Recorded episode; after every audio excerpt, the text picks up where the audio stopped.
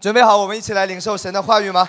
好，那今天晚上呢，我要开始从一段圣经来开始。我们从诗篇一百一十篇第一节到第四节，我们一起来看这一段的圣经。来看第一节：耶和华对我主说：“你坐在我的右边。”等我使你仇敌做你的脚凳，耶和华必使你从西安伸出能力的杖来。你要在你仇敌中掌权。当你掌权的日子，你的名要以圣洁的装饰为衣，甘心牺牲自己。你的名多如清晨的甘露。第四节，耶和华起了誓。绝不后悔，说你是照着麦基喜德的等次，永远为祭司。好，那这一段圣经呢，是诗篇的一段经典的啊经文。呃，这一段圣经呢，在新约也被引用过啊。等一下我们会看，在马太福音啊，就记载耶稣曾经自己亲自引用过这一段诗篇的经文。那这段圣经在讲什么呢？这段圣经是记载大卫被圣灵感动，写了这一篇的诗篇。那这是一篇弥赛亚的诗篇。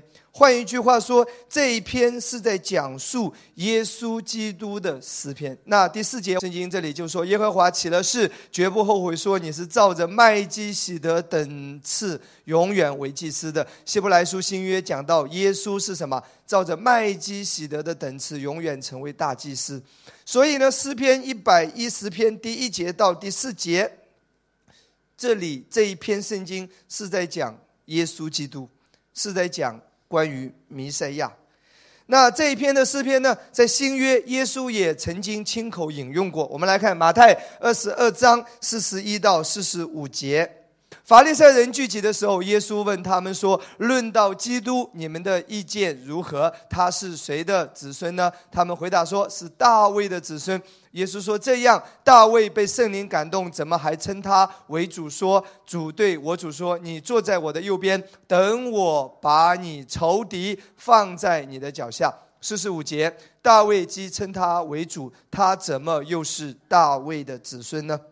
那当时的法利赛人啊，耶稣就跟他对话啊，就问了这个问题，呃，那那为什么说啊，这个大卫还对主说，呃，你坐在我的右边，等我把你仇敌放在你的脚下？那既然他是大卫的子孙，他怎么又是大卫的主呢？啊，当时耶稣就反问法利赛人这一个问题，法利赛人就答不出来了。但我们今天呢，可以答得出来哈，呃，其实。从肉身的角度来说，啊，耶稣基督是大卫的子孙嘛，是从约瑟、玛利亚这里出来的，啊，这个没有问题。那从灵性上来说呢，耶稣基督他是主，啊，他是啊万物的起源，他是独一的真神。所以呢，大卫啊，他既是大卫的子孙，啊，大卫又称他为主，所以这个呢，并不冲突啊。那当然，这不是我今天晚上要讲的重点。我今天晚上要讲的重点呢是四十四节，这是今天晚上信息的重点。四十四节，再来读一次。主对我主说：“你坐在我的右边，等我把你仇敌放在你的脚下。”主对我主说：“这是谁在对谁说？”其实从位格上来讲啊，我们说三位一体的真神啊，他是独一的真神，但是三个不同的位格。其实这里是谁在对谁说呢？是天父在对耶稣说，也就是说是圣父在对圣子说：“你坐在我的右边，等我把你仇敌放在你的脚下。”那当时尽管耶稣已经胜过了仇敌，但他的仇敌尚未成为他的脚凳，还没有被放在他的脚下。那我想先讲一个例子，让大家有一个概念哈。在古代，当一个国家要打仗的时候，那这个国家的将军领军就会攻打另外一个国家的啊将军或者军长们。当另外一个国家的将军、军长啊国王失败之后，那这个战胜国会做一些事情，他就会把那个失败国的国王、将军。军长那些领袖都会用锁链捆起来，带回到自己的国家。带回到自己的国家之后呢，那个战胜国的国王坐在宝座上，会强迫那一些战败国的国王、将军、军长们跪在他的面前。呃，为了让大家比较好理解啊，能不能谁借我一张凳子，好不好？来，放在这里一下，好不好？让你明白啊，这跟今天晚上的信息是有关系的。好好好，OK，好看这里啊，啊，OK 吗？好，那。啊，这个这个战胜国的国王呢，会坐在这个这个王的椅子上啊。但是今天这个有点破旧哈，有点单薄。那个战败国的，从国王到将军到军长，会被捆起来，锁链捆起来，带过来，带过来干什么呢？会放在啊，会首先是跪在这个胜利国的国王的面前，然后接下来呢，国王会把脚翘起来。放在那个失败的国王、将军、军长的头上，会放在他身上，这个叫什么？这个仇敌成为他的脚凳。好，明白吗？这是圣经解释的意思哈。好，OK 啊。那就属灵层面而言，耶稣已经战胜了仇敌。那这个仇敌包括太多太多了。所有不属于神的啊，罪孽、忧郁、贫穷、疾病、老化以及各种的咒诅，包括死亡，耶稣已经战胜了仇敌，包括撒旦，包括邪灵，所有的一切，从属灵的角度来说，耶稣已经完全得胜和战胜了仇敌。什么时候得胜的？就是耶稣在十字架上，当他说成了的时候，耶稣已经。得胜了。然而，这两千年来，那些已经被战胜的仇敌呢，却是一个一个慢慢的成为耶稣的脚凳。我再说一次，耶稣已经战胜了所有的仇敌，但是仇敌成为他的脚凳呢，是慢慢的一个一个一个一个一个，啊，每过一年，每过一天，每过一周，都有一些仇敌。会成为耶稣的脚凳，被带过来放在耶稣的脚下，成为他的脚凳。那最后一个仇敌成为耶稣的脚凳，会是在什么时候发生呢？圣经有记载的啊，我们来看一下《哥林多前书》十五章二十五到二十六节。十五章二十五到二十六节，就是在耶稣第二次再来的时候，连最后一个仇敌都会成为他的脚凳。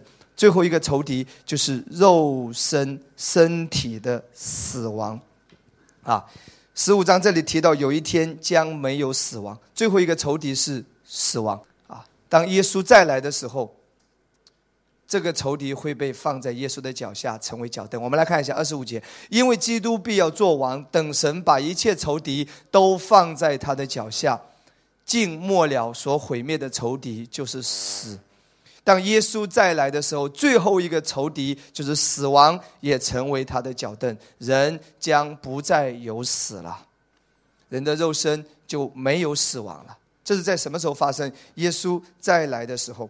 所以呢，当耶稣在十字架上得胜，直到耶稣有一天再来，虽然仇敌已经被打败了，但是。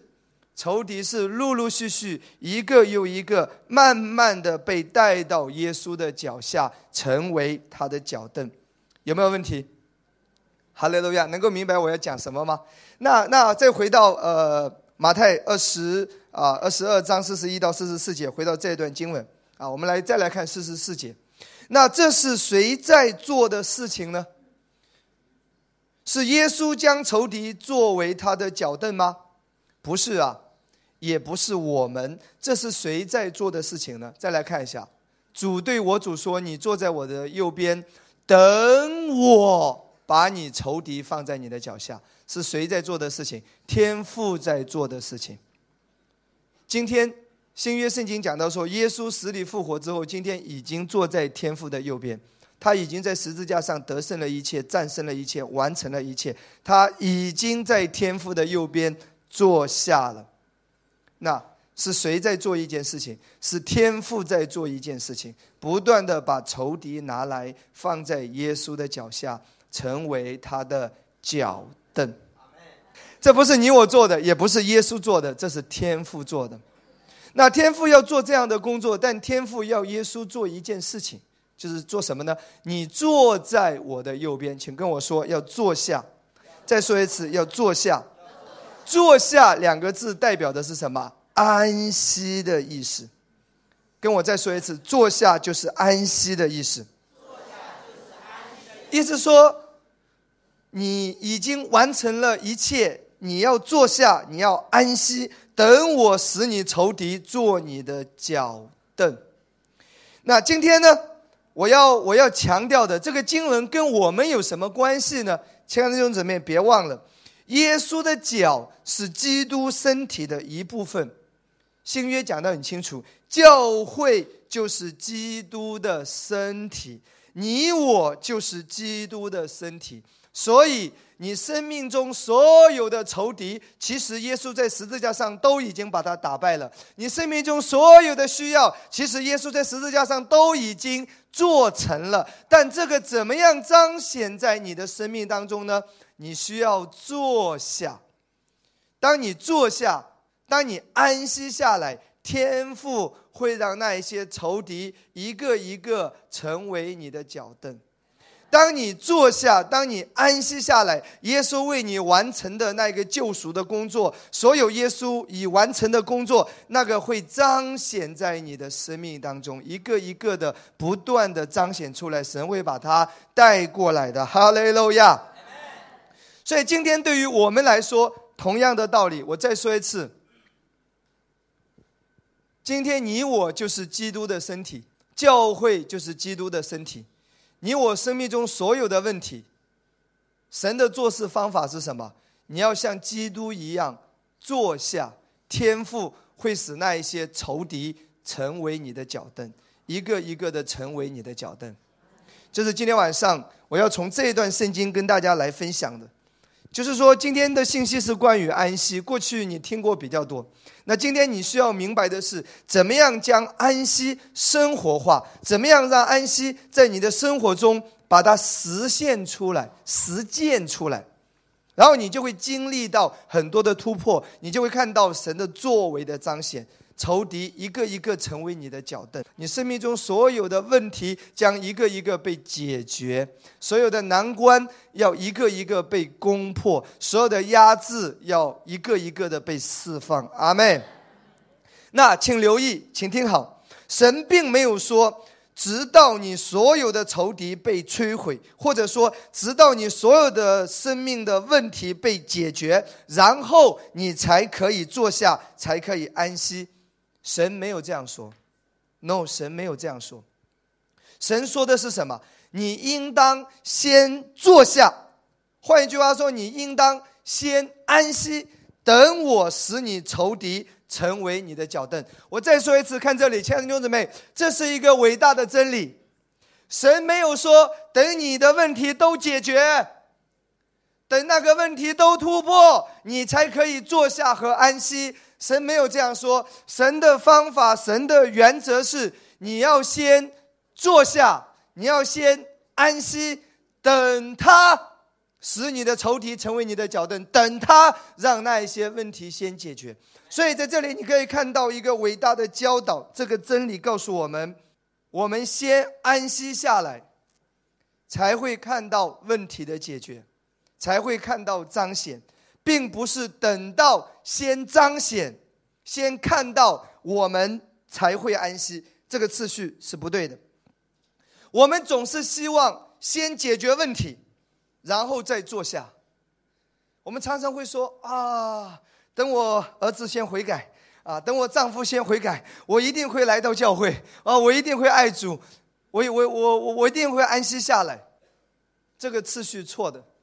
神要你是什么？先来到他的面前，先安息下来。耶稣已经为你做成了一切，然后你会看到问题的解决。下面我们来看一些经文啊，我们先来看一个旧约的人啊，拿尔米。我们来看呃路德记三章第一节，这是一位属神的女人拿尔米啊。圣经这里怎么说呢？路德的婆婆拿尔米对他说：“女儿啊。”我不当为你找个安身之处，使你享福吗？来看这节经文，什么是最先出现的？安身先出现，再出现什么？享福。换一句话说，亲爱的弟兄姊妹，你要先安息下来，然后你才能够享福。很多人都错误的以为，只有先找到福气，才能有安身安息。错了，你要先安息下来，然后你才能够享受一切。再来看三章十八节，婆婆说：“女儿啊，这个拿尔米真的是一个属神的女人啊，很有洞察力，很有看见。”啊，很多人以为说女人很难安息，其实不是。你看，这是一个很安息的人。我们来看，他说：“女儿啊，你只管安坐等候，看这是怎样成就。因为那人今日不办成这事，必不休息。”其实你知道吗？路呃，其实《路德记》记载的波阿斯，其实就是在预表耶稣基督。哎，今天属天的耶稣基督就是我们的波阿斯。哎，其实波阿斯就是在预表基督啊，亲爱的弟兄姊妹。今天耶稣要为你生命中做成一切，如果不做成，他他不休息，他要为你做一切。但是你看圣经这里说，你只管安坐等候，你要先安息，他会为你做一切。阿门吗？好吗？今天这个观念一定要颠覆过来。我们以为只有问题先解决，债务先还清。病先得医治，家庭先突破，事业先突破，我才能够真正的享受安息。但神的方法是不，先安息，他为你做成一切。当你安息的时候，神就做工；当你做工的时候，神就休息。当你每天活在焦虑当中，你一直要做什么做什么做什么。当你专注在做工上面的时候，当你无法安息的时候，神就无法运行他的能力了。当你安息的时候，神就要为你做一切。阿门吗？我们来看很多的经节啊，那我们来看呃，先来看。呃，希伯来书第四章的第一节，我们基蒙留下有进入他安息息的应许，就当畏惧，免得我们中间或有人似乎是赶不上了。请听好，这是圣经唯一一个地方叫我们要惧怕的，你知道吗？圣经有人算了一下，有超过三百六十五次，圣经有。三百六十五次以上说不要怕，不要怕，不要怕，不要怕。耶稣在地上最常说的一句话就是常常说不要怕，不要怕，不要怕，不要怕。所以呢，三百六十五次，每天一次，神要你不要惧怕。可是神要求我们唯一的一次要惧怕的是一件事情，是什么事情呢？第一节这里说。你要害怕，你没有安息，这是你唯一要怕的，这也是你唯一竭力要追求的。其他的，他要为你做成一切，但只有一件事需要你自己去追求的，并且要竭力追求，就是进入到安息。神可以为你保守一切，但唯一的一件事要你自己做的，就是你要保守你的心。你要让自己在安息的状态里面。那第一节这里说，似乎有人赶不上了。换一句话说是什么意思？有些人缺少了神的安息。再来看第二节、第三节，好吧？因为有福音传给我们，像传给他们一样，只是所听见的道与他们无异，因为他们没有信心与所听见的道调和。第三节，但我们已经相信的人得以进入那安息。正如神所说，我在怒中启示说，他们断不可进入我的安息。其实造物之功从创世以来已经成全了。第三节说，但我们已经相信的人得以进入那安息。请听好，今天我们为什么可以进入安息？下面说，因为其实造物之功从创世以来已经成全了。我们之所以今天要进入到这个安息，要进入到安息里面，是因为神已经在创世以来把所有的一切都已经完成了。耶稣在十字架上已经做成了他要做的一切，赦免已经做成了，祝福已经做成了，医治已经做成了，所有的胜利他都已经做成了，所以一切的工作他都已经做成了。所以今天你要进入安息，阿门吗？那你今天也就是说你在地上，你怎么样能够经历这一切？怎么样经历供应？就是进入神已经完成的工，就是你安息，就是代表着你进入神已经完成的工作。当你不安息的时候，就是在代表着说神还有很多事情没有做成。亲爱的弟兄姊妹，你需要的那一个医治、那个健康、财务的突破、家庭的翻转、翻转、征战的得胜，其实神都已经做成了，灵里都已经完成了。如果你一直靠自己，一直在拼命的啊焦虑做这做那，其实就是在表示说，神你的工作没有完成，需要我来。神已经完成了，当你安息，就是代表着说，神的供应要倾倒在我的生命中。他已经做成了，这是代表着信心。我们来看四章的十一节，所以我们务必竭力进入那安息。所以安息的教导是需要学习的，牧师是需要讲这个道，需要讲。那其实这篇道已经在我里面酝酿挺长的时间，这个观念已经在我里面很长时间。其实从今年五月份之后，你也看到，其实我我我自己在这个领域也是。啊，更多的体会到，并且进入到，但是我是在这一周有感动，我要讲这个信息，之前没有没有特别去讲，所以安息的道是需要去教导的，需要去学习的，并且是你需要竭力。这个竭力是什么？你是要提醒自己，我要进入安息的。你可以选择不要安息的，你你可以选择每周来聚会，呃，这只耳朵进，那只耳朵出的，你你可以。不把牧师当的当呃说的当一回事，你可以忽略这个教导，但是神说你要竭力进入安息，这个是与你有益的。然后下面半节说，免得有人学那不信从的样子跌倒了。注意哦，安息的相反是什么？这里看到没有？不信。哎，看这节经文，上半节说竭力进入安息，免得有人学那不信从的样子跌倒了。其实。安息的反义词是什么？不幸。不幸。所以不幸的相反是什么？不是信心，而是安息。所以当你不安息，就代表着什么？你不信。其实当你安息的时候，就是在代表着什么？信心。这就是为什么安息这么重要。如果你你知道恩典，知道耶稣所成的。知道他已经完成了一切，所以当你学习安息的时候，其实这就是信心的表达。这会有美好的事情发生的，阿门吗？那我们来看一段经文啊，来看以赛亚书啊五十四章，来打开以赛亚书五十四章第一节，我们来看到第三节哈。在讲以赛亚书五十四章之前呢，我们先来回顾一下上一章是第几章？五十三章。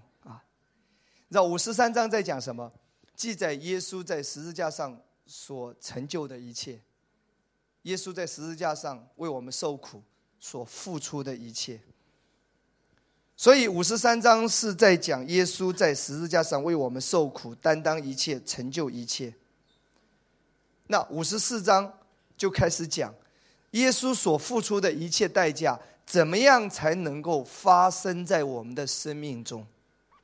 医治也好，啊，财务突破也好，问题解决也好，得自由释放也好，怎么样让耶稣在五十三章所提到的、所成的这一切受苦换回的这一切，今天释放在你的生命中，你怎么样领受到呢？下面我们需要来看一下五十四章第一节到第三节，我们来看啊，先来看第一节，你这不怀孕不生养的要歌唱。你这未曾经过惨难的，要发声歌唱，扬声欢呼，因为没有丈夫的比有丈夫的儿女更多。这是耶和华说的。然后第二节说：扩张你的帐幕之地，张大你居所的幔子，放长你的绳子，坚固你的橛子。第三节说：向左向右开展，你的后裔必得多国为业，又是荒凉的城邑有人居住。在这里你可以看到第二节、第三节，看到那个果效彰显，果效彰显。那。五十三章记载耶稣在十字架上所成的一切。五十四章的第二节到第三节看到那个果效彰显，因为耶稣所成的一切，你可以扩张你的帐目之地，可以张大你居所的幔子，可以向左向右开展。因为耶稣所成的一切，今天都要在你生命中被彰显和释放。阿妹，所以五十四章的第二节到第三节，你看到这一切彰显出来了。哎，那中间有一节很重要的经文。在第一节，下面我们一起来研究一下。第一节是关键，第一节是要节。我再说一次，五十四章的第二节到第三节是看到果效已经彰显了；五十三章是记载耶稣在十字架上所成的换回的一切。那中间的这一把钥匙到底在哪里呢？就是在第一节圣经，好吗？今天对照我们每个人的生命，亲爱的弟兄姊妹。五十三章，耶稣为我们成的一切，我们今天相信嘛？对不对？两千年前，耶稣已经说成了。可是第二节、第三节章那个扩张还没有啊。回到第一节的要节，可以吗？一起来研究一下，好吧？今天你会有新的看见和体会。来看第一节：你这不怀孕、不生养的要歌唱；你这未曾经过产难的要发声歌唱，扬声欢呼。停在这里。其实第一节，首先这里记载的是一个不孕的妇人。你知道，在旧约，一个妇人如果不会怀孕，她就是代表着什么？被咒诅的。在旧约，因为神要他的百姓生养众多。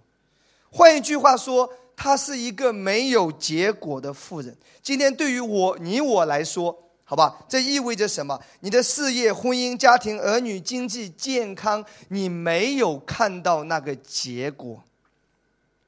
正如这个不孕的妇人一样，没有生产，没有看到结果。有人说：“牧师，我来你这里也来了好几次了，我怎么还不发财啊？”今天来对了。我怎么还没有人要嫁给我？今天来对了。你没有看到那个结果。所以不孕不生养的这个妇人，就是代表那个结果没有出现，无论是健康也好，无论是你生命中需要的也好，结果没有出现。可是神却要他做一件事。来看啊，是三次圣经提到说，神要他做什么？不怀孕不生养的，神要他做什么？来看，要歌唱。继续说，你这未曾经过产难的，要发声歌唱，扬声欢呼。停在这里，神对他说三次。要歌唱，并且要什么？发声歌唱，并且要什么？扬声欢呼。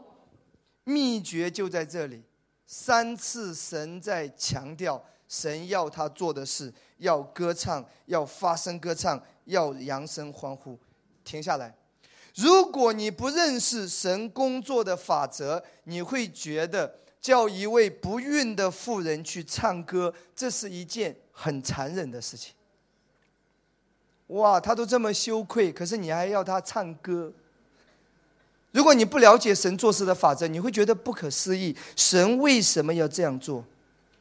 如果今天你知道神工作的法则，你就会明白这是神的意思。神的意思是说，虽然没有看到结果，虽然还没有看到好事发生，虽然耶稣在十字架上五十三章所记载的一切为你做成的那个结果，可是却还没有出现。但你要先做一件事情。为什么说要歌唱？意思说你要先学会开始高兴。神的意思是说。你要先学习享受生命平安、喜乐和安息，然后结果会出现。我举一个例子好不好，亲爱的弟兄姊妹？你说我高兴不起来，因为我有病。那今天牧师教你，根据这一段经文，神的方法就是，请听好：如果你身上有疾病，很长时间都没有得医治，不管有多严重，你想象一下，当医生跟你说你的检查报告一切正常的时候，你会有什么反应和感觉？哇！你一定会这样子，对不对？神说，你就先开始这样子，先享受，先喜乐，先欢呼。有没有人有过中奖的经历？有没有的？当你中一百万的时候，你的反应是什么？哇！我中一百万了！那你就现在开始高兴吧，明白吗？神要你先享受生活。神要你先改变你的态度，他要你先享受，然后你会看见，而不是等到祝福看见了才享受那个。神要你先享受那个。不管你生命中经历什么样的问题，你说牧师，你不知道，我儿子这个样子，我该怎么办呢？你要想象一下，有一天他改变了。有一天，他很孝顺，孝顺你，他很爱主，他大有前途。神祝福他一切棒棒的。你想象一下，当你的儿子这个样子的时候，你会是什么反应？啊！今天就先这样子，好吗？有时候对于儿女，我们太多的忧虑啊，不管你的儿子也好，女儿也好，你很生气，因为你看到他现在的状况。耶稣已经为你成就了一切。不管有什么样的问题，耶稣都已经做成了。你要先改变，先享受。你仿佛看到你的女儿那个悔改的样子，那个跟你一起来教会聚会的样子，哇，那个那个完全变了，这样的一个美好的那个景象，你要仿佛看到这个。阿门吗？对牧师也是一个学习，将安息生活化嘛，对不对？教会一大堆问题啊，我要放弃。我要看到仿佛哇那个复兴的场景，哈利路亚！我要先享受那个结果。阿门。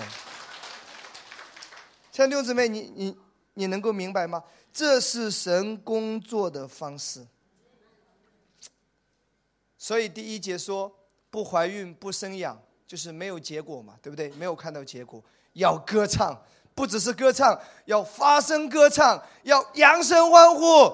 因为当你这样子的时候，会有事情发生了。因为没有丈夫的必有丈夫，儿女更多。要扩张你的帐幕之地，张大你居所的幔子，不要限制，放长你的绳子，坚固你的橛子，向左向右开展，后裔必得多国为业。又是荒凉的城邑，有人居住。这一切，耶稣所成的一切，就要开始彰显了。所以，亲爱的弟兄姊妹，明白吗？不要每天愁眉苦脸。当你越担心，当你越忧虑，神的工作就被限制了，就没有办法释放神的祝福。哈利路亚，阿门。很熟悉的一段经文啊，我们来看一下诗篇二十三篇第一节，大家都会背，对不对？也会唱。可是有一天，我突然之间被提醒，这段经文其实也在讲安息。在祝福出现之前。一定是安息啊！我们来看第一节，耶和华是我的牧者，我必不致缺乏，好不好？好，继续来看第二节，他使我躺卧在青草地，领我在可安歇的水边。有注意到吗？神要领你到了哪里？安歇的水边。如果你来到这个教会，你却一直不能够让你的心得到安歇，其实你还没有抓到这个教会的精髓。谁要你先安息？恩典之下的精髓就是安息啊！安息是圣灵工作的一个结果。那个做拼可能会看到暂时的果效，但那个都是人在推动。如果你靠着人来推动，那么你就需要人来维持，这个是很累的。如果这个教会的增长是靠着人来推动，每天要你每个礼拜必须要带一个新朋友来到这个教会呀，一定要这个月完成几个指标，一定要向多少个人传福音，一定要怎么样怎么样讲什么讲什么，完全是要靠着人去推动的话，会不会有果效呢？也许会看到一些增长，但是会很累，很累，很难维持，会垮掉的，真的会垮掉的。如果这个教会你安息下来，让神来做工吧，然后无论增长到多么大的场景，恩典是够用的，对吗？教会一百人的时候，一百人的恩典够用；教会三百人的时候，三百人的恩典够用；教会八百人的时候，八百人的恩典够用；教会更多人的时候，更多的恩典够用。所以神要我们怎么样安息啊？这个祝福一定首先是先安息，否则你承受不了的，亲爱的弟兄姊妹，小心脏会受不了的，一定要安息。所以神的祝福是你先安息下来。我再说一次，在主要供应你之前，他最先为你做的事就是让你安息。这是伟大的真理。我觉得神在带领我们全教会进入安息，神也在带领主任牧师进入安息。我是一个不太能够停得下来的人。因为聪明人一般都挺累的，想的比别人多嘛，对不对？没有发生的事我都要去想到，很累的。神神要更大的祝福倾倒给这个教会，神要把更大的使命给这个教会来承接。神要先训练这个教会，从牧师到童工到组长到会友，安息下来，然后就可以承受神更大的祝福。这是神的次序。我讲恩典已经讲了好几年，但我从来没有发现恩典的精髓原来是安息。虽然我讲恩典，但我也很累啊，因为我还没有活在这个真理当中。虽然我知道罪得赦免，虽然我知道不在律法之下，虽然我知道因信称义，虽然我知道耶稣所成的一切，但是我并没有重视安息。其实，神要在你生命中做的第一件事，就是要让你先安息了。有人说牧师，你不知道，可能你都没问题吧？你不知道我的问题到底有多严重？你不知道我今天正经历什么？我来的路上，我还跟人家吵，还接这个电话。你不知道我这些困境和问题，所以你站着说话不腰疼。我要什么事都没有，我也说我安息，好吧？如果你抛出这个问题，现在我来回答你。诗篇一百一十篇一到二，第一节刚才已经知道的。耶和华对我主说：“你坐在我的右边，等我使你仇敌坐你的脚凳，对不对？”第一节说你要先坐下，先安息，然后呢，仇敌会一个一个的成为你的脚凳。是谁做的？是天父做的。那第二节继续说：“耶和华必使你从西安生出能力的杖来，你要在仇敌中掌权。”注意，请跟我说，在仇敌中掌权，并非没有仇敌哦。注意哦，在困难中，在逆境中，在风浪中学习安息哦，不是说没有困难、没有逆境、没有风浪，你才能够安息。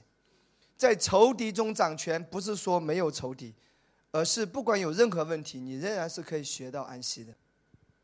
阿门吗？它是一种内心的状态，是一种知道耶稣已经完成了一切的把握。他对这个真理是有正确的认知，他熟悉神做事的法则，所以你能够安息下来，你是可以的，亲爱的弟兄姊妹。我下面来看几个圣经例子啊，马可第四章三十七节到四十节，忽然起了暴风，波浪打入船内啊，甚至船要满了水，风浪很大，甚至船要沉下去。三十八节，耶稣在船尾上枕着枕头睡觉，看到没有？一个安息的人。他居然可以在风浪中睡着，哎！亲爱的弟兄姊妹，安息跟逃避责任有一点点像，但是是完全不一样的状态。安息是信心的表现，虽然风浪很大，但我相信他掌管一切，这叫安息。我生命中所有的事都不会越过神，这叫安息。好吗？我们来看另外一个人，耶稣的门徒彼得。来看《使徒行传》十二章第六节到第八节。啊，希利将要提他出来的前一夜啊，彼得被两条铁链锁着，睡在两个兵丁当中。哇，彼得是一个很急躁的人呢。可是你看到没有？当耶稣死里复活升天之后，当他开始建立教会、传福音，彼得后来是成长了，他学习了安息，睡在两个兵丁当中。哎，如果明天早上你要被砍头了，今晚你能睡得着吗？睡不着啊！你不要说你的问题多严重，不要说你面临的问题多大，你总不可能大过明天早上要被砍头吧？我们中间总没有人说明天早上有人要砍你的头，没有吧？对不对？可是彼得都可以安息，所以这是信心啊，亲爱的弟兄姊妹。所以下面的圣经我们就不要读下去。安息不是说没有困难、没有问题，而是在仇敌中可以掌权，在你的仇敌当中先安息吧。神说，在你的仇敌当中，我已经为你摆设了宴席。再回到诗篇二十三篇第一节、第二节、第三节、第四节、第六节，我们看下来好不好？第二节说：“他使我躺卧在青草地，领我在可安息的水边。当你安息下来，他使我的灵魂苏醒，为自己的名引导我走义路。神会引导你走义路。以前律法之下，这节经文在你身上只能套用一半，现在是完全套用，因为你领受的就是所赐之义，义路。以前还是律法的路，这回是真正的义路哦。”他引你走义路，引你走恩典之路。然后第四节说：“我虽然行过死荫的幽谷，不代表着说领受恩典的人不会有困难和问题，也会有的。虽然行过死荫的幽谷，也不怕遭害，因为你与我同在。神今天与你同在，圣灵住在你的里面。”神在你家庭中掌权，神在教会掌权，你的杖、你的纲都安慰我，在我敌人面前，你为我摆设宴席。停在这里，在敌人面前啊，敌人有没有？有，但他为你摆设宴席啊，看到没有？神是专门在敌人中间为你摆设宴席的，在仇敌中掌权。你用油膏了我的头，使我的福杯满意。第六节说：“我一生一世必有恩惠慈爱随着我，我且要住在耶和华的殿中，直到永远。”其实这就是一副恩典的写照，旧约也是充满了恩典。阿门吗？那下面我要跟大家来讲的，其实基督徒一个啊最大的征战，也是唯一的征战，其实就是要要安息，要竭力安息，要提醒自己。安息下来。那我们来看一下一段经文，好吧？出埃及记十七章第八节到十六节。那大家知道，从埃及出来到西南山的这一段时期，是以色列人完全处在恩典之下的时期。虽然他们有发怨言、有埋怨，可是上帝的灾却没有临到他们，对不对？那律法时期是从什么时候开始的？西乃山颁布律法，才进入这个律法时代。律法时代一发怨言，马上有人死。那。所以，从埃及出来到西乃山这段时期，是以色列人处在完全恩典的时期。那在这一段时期当中，他们只打了一场仗，也是唯一的一场仗，其实也是最后的一场仗。今天在我们的生命中，其实是有有有预表意识的。一个处在恩典之下、处在新约的基督徒，今天你不需要靠着自己去征战了，耶稣已经为你征战得胜。你唯一需要征战、唯一需要打的一场战。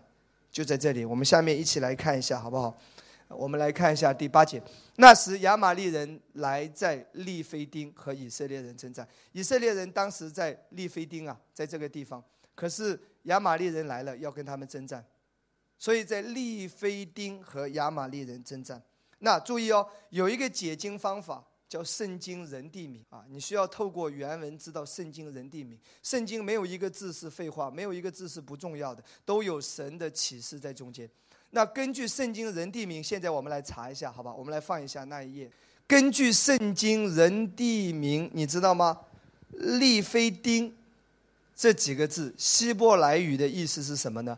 安息之地。当时那段时期是在恩典时期里面。以色列百姓摩西、亚伦他们在哪里？在利非丁，在那里安营，那里是安息的地方。亚玛利人要过来跟他们征战，那很有意思啊。希伯来语“亚玛利”源自希伯来文这个词哈，意思指什么？痛苦、令人疲倦、劳累。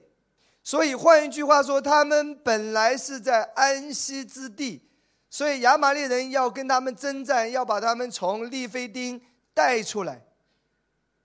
亚玛利人过来要干什么？要征战，要带来痛苦、疲倦、劳苦、劳累、劳力。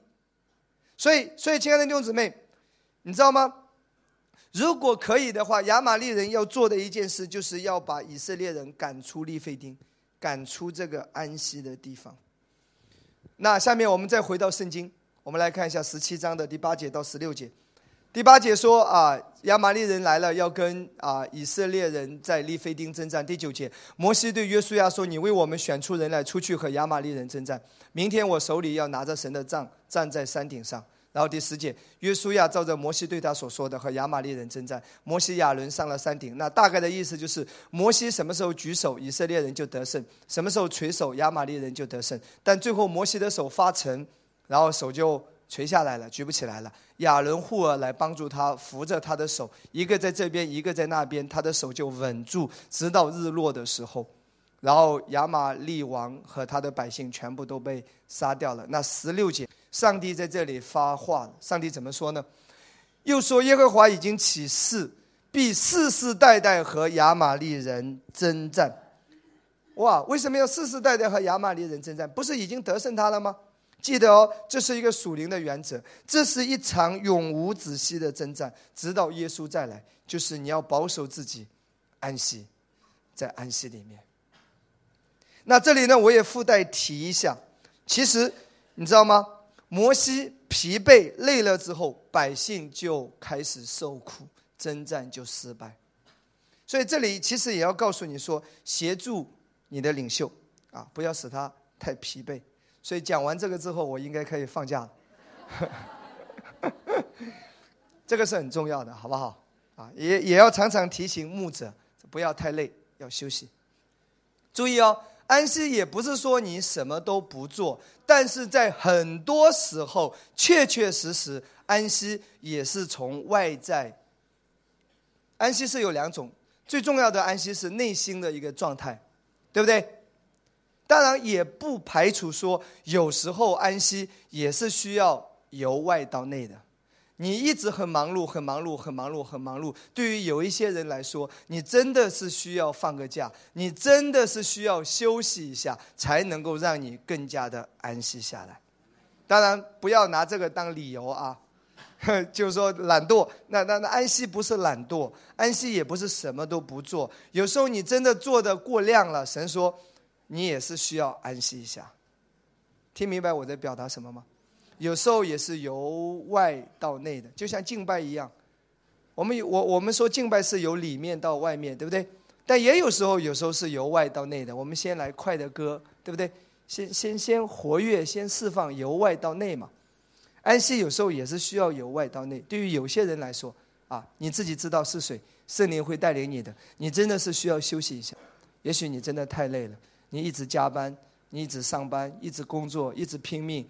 真的，你的身体也会耗尽的。上帝创造你的身体也是需要有休息的时间，阿门吗？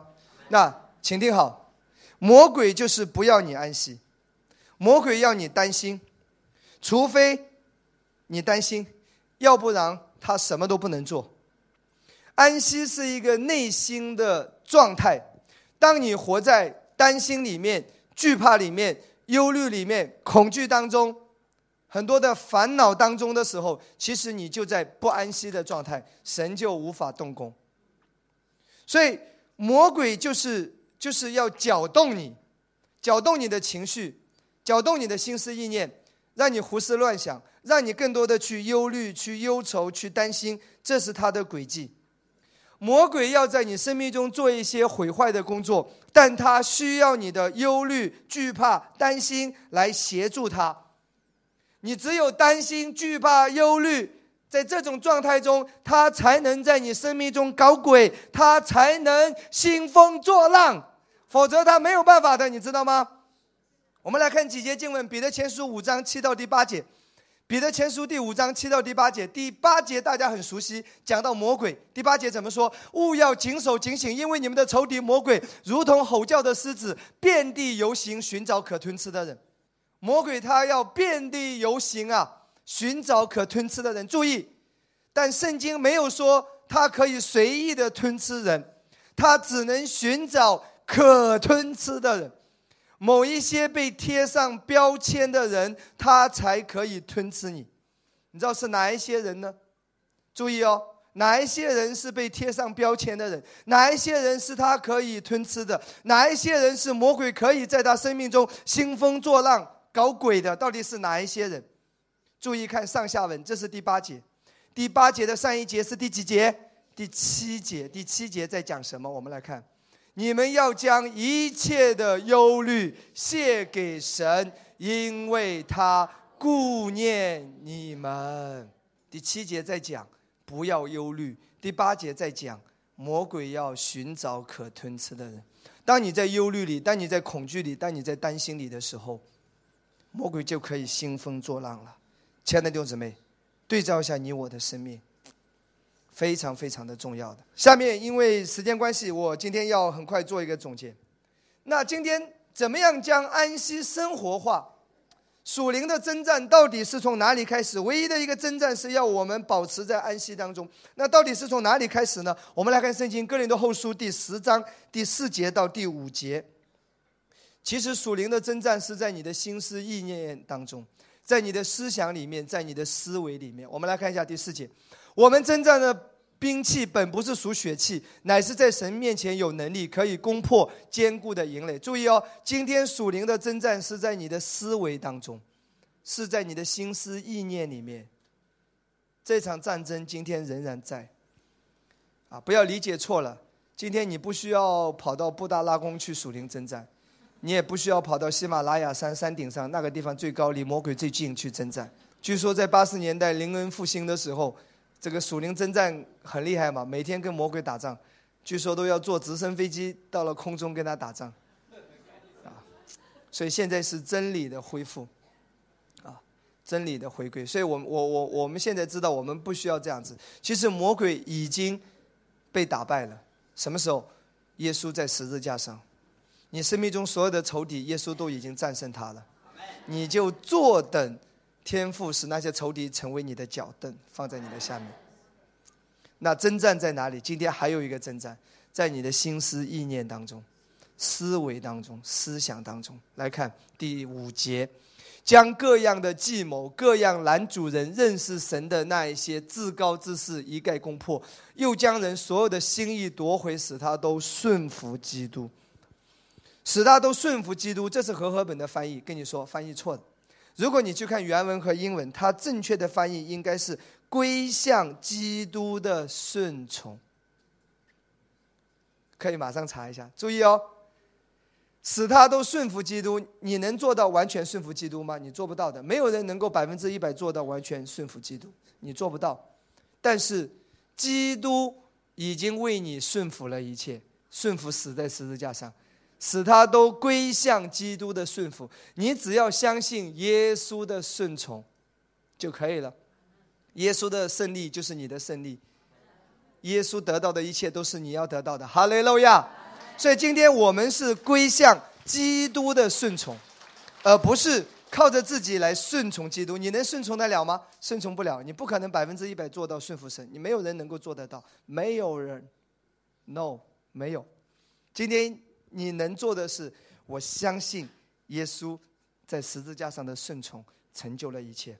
所以属灵征战在你的思维里面是归向基督的顺从，你认同耶稣所做的，你安息在耶稣所做的工作当中，这就是属灵征战。阿门吗？你思维里面所有的担心、惧怕、恐惧、忧虑、负面。这些都是魔鬼在你的思维里面去挑起来的。今天你要注意，这个征战仍然在，所以我自己也常常学习。每当我心情不好的时候，我马上会停下来。为什么心情不好？哦，刚刚我想了不该想的东西，那个负面消极的进来了。我立刻调整我的思想，我盼望好事发生。哈利路亚！因为耶稣已经担当了我一切不好的，我今天生命中一切都是好的。阿门吗？所以你知道吗？你的情绪，你的你的思想是随时可以被调整。我们常常说是我们的情绪，哎呀，我情绪不稳定呢，又刮风又下雨呢。呃，我喜欢唱一首歌，唱什么歌？你说阴天代表我的心情。如果你是这样的人的话。今天我要告诉你，你情绪不稳定，其实情绪是跟着思想来的。每当你情绪不稳定的时候，你要停下来想一想，我刚刚到底在想什么？一定是你已经接受了一些不属于神的意念，好吗？就好像说我今天在路上开车，如果我看到一个出租车闯红灯，咵，很快的速度过去。我马上就情绪波动，这些出租车司机啊，这个这个交通法则都不守，这个素质这么差，你看啊，我是这样的一个情绪。但是如果下一分钟我了解了，是因为他车上有一个病人需要第一时间被送到医院，所以他才闯了红灯，因为赶时间要抢救他。我立马说：哇，出租车司机好样的，素质好高啊！你知道什么事情在变化？我的情绪是由什么来决定的？思想。思想。如果你六点钟回家，家里什么饭都没有，饭都还没做，你又饥肠辘辘，你很生气，还不吃饭，怎么？你肯定会对你太太大发雷霆。当你很生气的时候，因为六点钟家里什么饭菜都没弄好。可是他却突然之间跟你说：“今天有惊喜，我在隔壁饭店订了一桌，享受二人的世界，享受烛光晚餐。”！你又马上变了，是因为什么？你接受的资讯，它会影响你的情绪，明白吗？你说你开心不起来，你说你很忧闷，一定是你的意念不符合恩典的思维，你看到的是负面的。看到的是环境，然后你就担心、忧虑，然后情绪不好。今天转过来，要期待好事发生，因为今天你有资格。世人说期待好事发生要积极、要阳光，他们没资格。为什么呢？凭什么你要好事发生在你的身上？它只是一种自我激励，只能让你心情好一点，但它很难美梦成真的。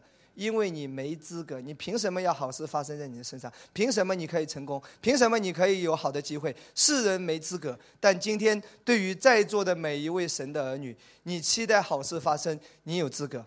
为什么？是因为我的耶稣已经受了他本来不应该受的，所以我今天有资格可以得到我本来不应该得的、不配得的。这就是恩典，Grace，哈利路亚，阿门吗？今天你有资格。当你说你没资格接受这个好事发生，当你说这句话的时候，我也可以说：耶稣不应该被鞭打，耶稣不应该被咒诅，耶稣不应该被审判，耶稣不应该被定罪，因为耶稣是无罪的，耶稣是好人，他也不应该啊！就是因为耶稣不应该受的，他受了，所以你我不配得的，今天可以得。阿门。所以你知道吗？对于每一个相信福音、相信恩典的人，圣经这个真理告诉你：永远期待好事发生。每当你情绪不好的时候，一定要停下来说：“我刚刚想了什么？”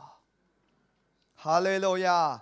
亲爱的弟兄姊妹，当你行在这个真理里面的时候，上帝的工作大能就要开始运行了。最后一节经文，箴言四章二十三节：上帝已经为你做成一切。他可以保守你生命中的一切，但只有一件事是要你来决定的。你知道是什么吗？你要保守你心，胜过保守一切，因为一生的果效是由心里发出。所以你可以决定要待在安息里面，是要学习的。求神帮助你。哈利路亚，荣耀归给耶稣。好吗？今天晚上的信息到这边，我们先一起来圣餐啊！先一起来圣餐。我们拿到了吗？我们举起手中的饼。拿到的人，请你举起手中的饼，我们来祷告。请跟我说，亲爱的主耶稣，这是你的身体，为我掰开，使我的身体完全，使我的身体健康。你为我受鞭伤，使我得医治；你为我受刑罚，使我得平安。我现在相信，奉耶稣的名，领受这个饼，领受耶稣的身体。我相信，圣灵的大能必要恢复我的身体。奉耶稣的名宣告，一切的疾病。一切的压制，一切的症状，从我的身上出去，离开，健康，完全属于我。我奉耶稣的名相信，我纪念耶稣。我现在凭信心领受，奉耶稣的名祷告，阿门。我们来领受。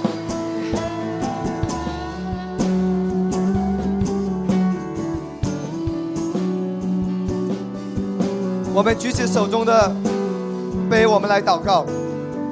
耶稣，这是你的宝血，这是你的宝血，为我流出，为我流使我罪得赦免。使我罪得赦免。今天靠着你的宝血，我来到你的面前。我来到你，我是神的孩子，我是神的孩子，我已经得称为义，我已经得称为义，我已经被赦免，我已经被赦免，我已经被救赎。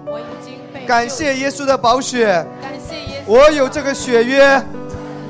神与我同在，神与我全家同在。神与我全家神的恩宠临到我，神的恩宠祝福在我身上永流。祝福在我身上。奉耶稣的名祷告，阿门。来领受。好，把你的杯交给我们的童工，一起站起来吧。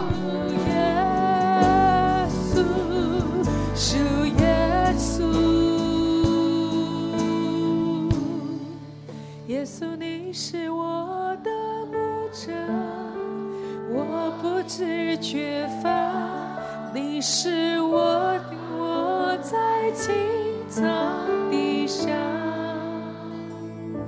领我在可安歇的水边，你是我的灵魂苏醒，牵着我的手，引导我走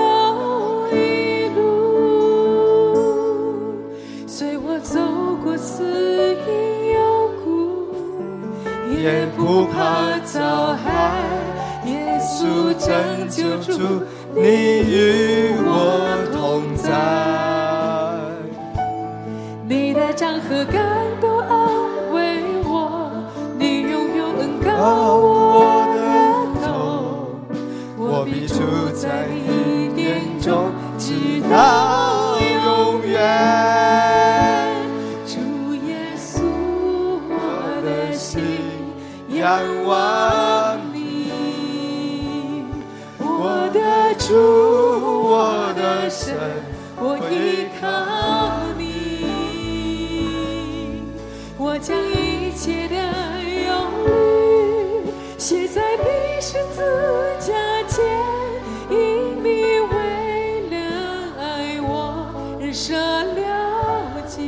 己。好吧，我们从头一起再来。耶稣，你是我的牧者，我不知缺乏，相信吗？你是我躺躺卧卧在在青青草草地地上上。，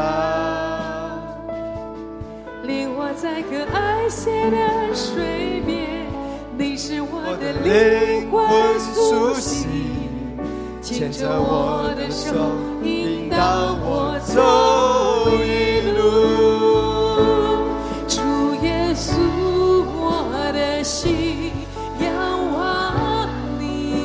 高举我们的双手，一起说。我的主，我的神，我依靠你。我将一切的忧虑写在你十字架前，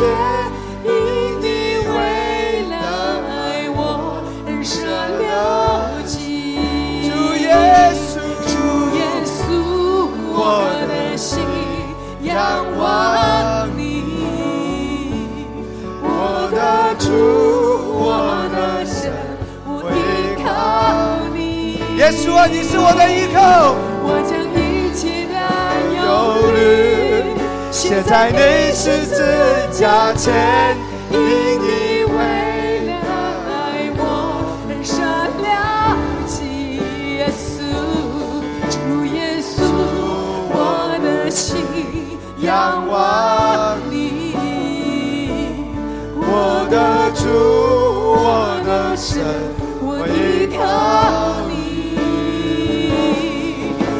将一切的忧虑写在你十字架前，因你为了爱我，很深了。一起来举手来祷告，出声来祷告，安息下来，把你生命中所有的重担、忧虑、惧怕，现在交给耶稣，献给耶稣。我，你最忧虑的是什么？最担心的是什么？交给耶稣吧。西里呀啦啦啦啦啦啦啦啦啦啦啦。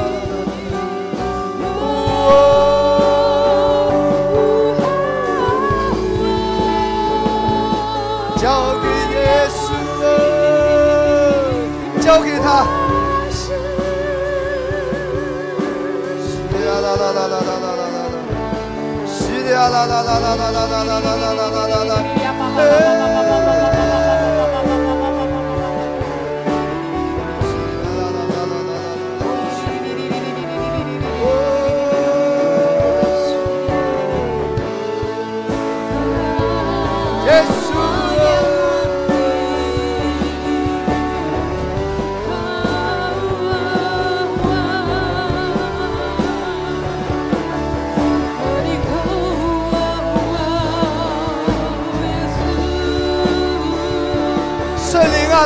满每一个人吧。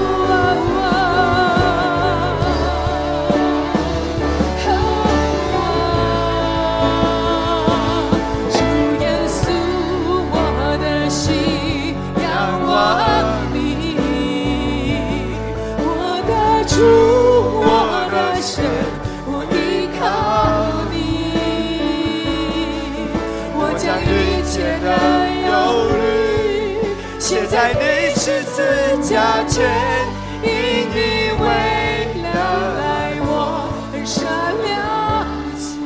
主耶稣，主耶稣，我的心仰望你，我的主，我的神，我依靠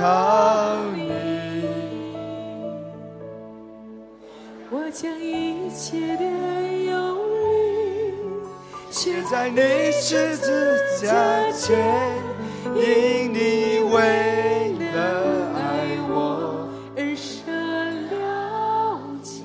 牧师要为你来祷告，奉主耶稣的名释放圣灵，他的恩高，他的他的感动，他的带领，在每个人的生命中。即或你经过死荫的幽谷，你也不怕受害。主耶稣他与你同在。奉主的名说，所有的问题大不过耶稣。你生命中所经历的一切，耶稣都关心，都看见。他是你的救主，他与你同在。我们中间很多人一直在劳苦劳碌当中，主说：“孩子，你要来享受安息，你不要那么多的重担都压在自己的身上，你担心也担心不过来的，你忧虑也忧虑不完的。你在他的面前来享受这个安息，享受他的喜乐，享受他的平安，享受他与你同在吧。你说主啊，我单单的来敬拜你，主啊，我单单的只要来得着你，得着耶稣，得着耶稣。Thank you, Jesus，哈利路亚，赞美主耶稣，感谢你，哈利路亚。